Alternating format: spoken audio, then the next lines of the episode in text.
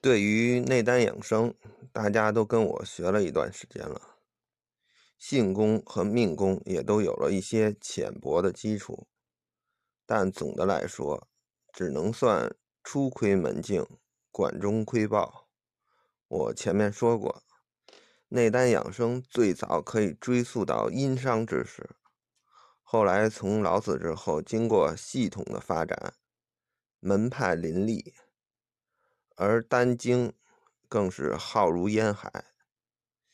因此有些有心的、比较勤快的朋友，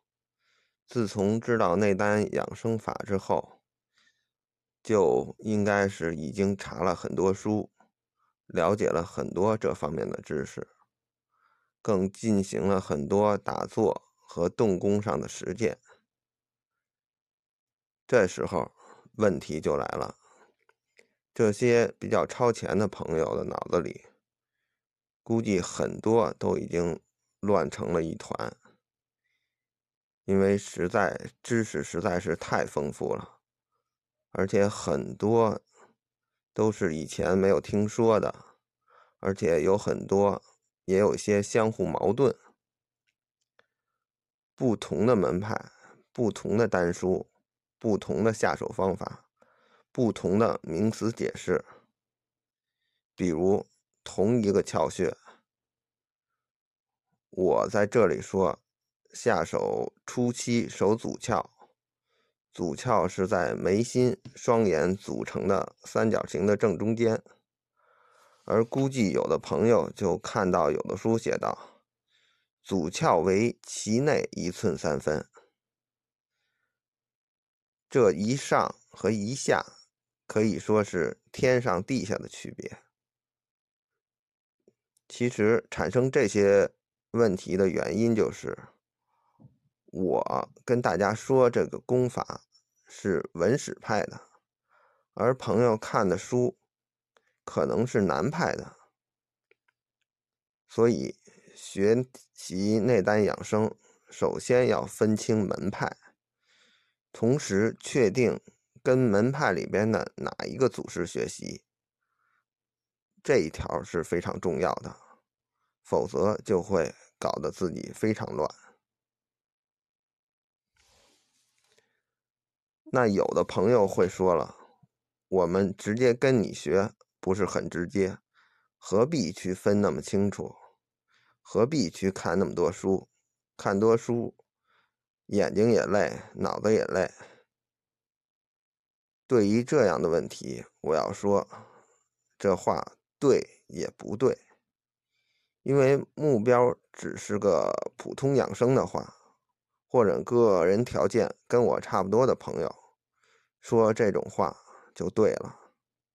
但总有些朋友条件本身比我好，无论是从个人能力上，还是经济基础，还是生存环境上。都比我好很多。那如果他跟着我的这个方法的话，可能对于他来讲就相对比较慢了。这些条件比我好的朋友，往往想让内丹养生功法给他们更多好处，那就需要对内丹养生这个系统有个详细的了解。我这个专辑呢，不但要照顾第一种朋友，也要照顾到第二种朋友，给他们打一个好的基础，让他们有一天能够超越养生这个范畴。因此，我在这里先简单介绍一下道门的流派。道家有句话：“文史最高，少阳最大。”从修炼角度。简单的解释，就是文史派修炼水平最高，少阳派学的人最多。另外还有一个正一派，是道教的创始宗派。文史派的创始人是周朝的尹喜，也就是在函谷关求老子留下《道德经》的官令，也是老子的徒弟。道德经》也是由他传承并且推广的，所以说他创的文史派最高，也是实至名归的，是道祖的直系法脉。少阳派也是从此派分支出来的，这一派的祖师名人主要还有列子、庄子、张国老、张三丰等。少阳派的创始人是王玄甫，汉代人，也是钟离权的师傅。而后，钟离权和徒弟吕洞宾又开创了钟吕金丹派。另外这一派还有，还包括南派、北派、三丰派、青城派，都属于此派。最后的大派是正义派，开创者是张陵，东汉末年，也就是咱们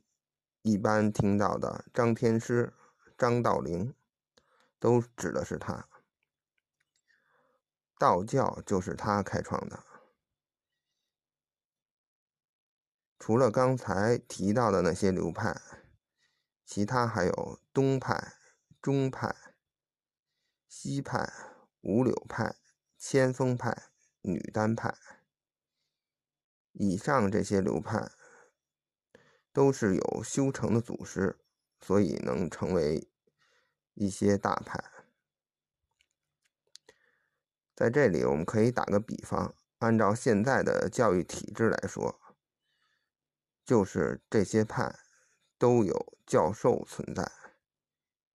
也都有经过实践检验过的正规的教材，